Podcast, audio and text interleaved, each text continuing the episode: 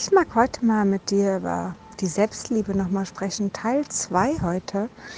Ähm, ich wünsche dir einen wunderschönen guten Tag und äh, ja, draußen hast du ein paar Nebengeräusche. Es ist nämlich zauberhaftes Wetter und ich mag ehrlich gesagt das Wetter ein bisschen draußen genießen, während ich dir was erzähle.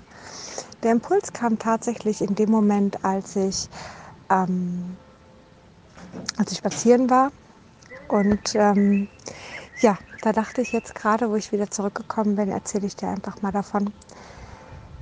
Weißt du, viele sehen, wenn sie so den Körper ansehen, dann versuchen sie zur Selbstliebe hinzukommen. Das heißt, sie versuchen Körperstellen zu lieben, das habe ich schon angesprochen, ähm, die eigentlich gar nicht schön aussehen, die ihnen eigentlich gar nicht gefallen und somit ihren Körper anzunehmen und somit bleibt halt alles beim Alten, weil Veränderung tut ja weh oder Veränderungen wollen die meisten nicht oder wie auch immer. Sie wollen eigentlich nur einen Grund haben, um in ihrem Trott bleiben zu dürfen, um die Ernährung weiterhin zu behalten, um weiterhin keinen Sport zu machen und, und, und. Ja, das ist der einzige Hintergrund, weswegen man dann diesen Weg geht.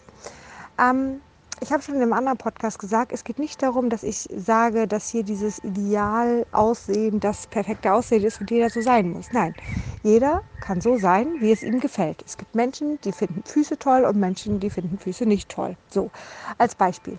Ähm, es gibt Menschen, die finden sich schlank total schön und durchtrainiert und manche finden sich nur schlank total schön. Und manche wiederum finden sich, ähm, naja, mit ein bisschen was auf den Hüften finden sie sich schön. Das ist ihr Schönheitsideal. Und das darf auch sein. Also jeder darf sein eigenes Schönheitsideal haben und darf das leben. Ja, also es geht nicht darum, dass es nur dieses eine gibt. Es mag ja auch nicht jeder den gleichen Pullover. Ja, nur weil ich den schön finde, heißt es ja noch lange nicht, dass du ihn schön findest. Vielleicht findest du den total hässlich.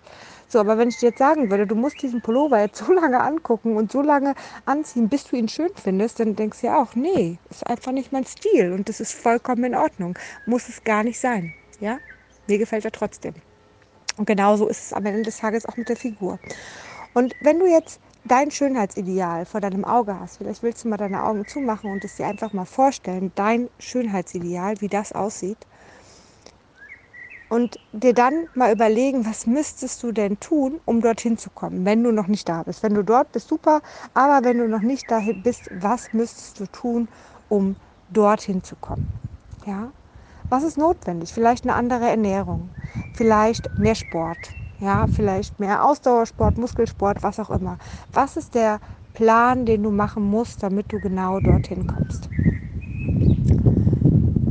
Und jetzt nimm doch mal deine Selbstliebe für deinen Körper, ja, für diesen Körper, den du dort siehst, den du erreichen möchtest, steck da doch mal all die Selbstliebe rein, die du hast. Weil die Liebe darf genau in diesen Körper reinfließen. Und dann nimm doch mal diese Liebe als Motivation, um. Jetzt muss ich, glaube ich, niesen. Das ist natürlich ungünstig in dem Podcast, tut mir leid. Also, nimm doch mal diese Motivation für diesen Körper und nimm sie, um dieses Ziel zu erreichen. Das ist auch Selbstliebe, ja. 100 Prozent. Und diese kann ich unfassbar gut motivieren, um genau dorthin zu kommen. Ich hoffe, ich konnte einen kleinen Impuls mitgeben.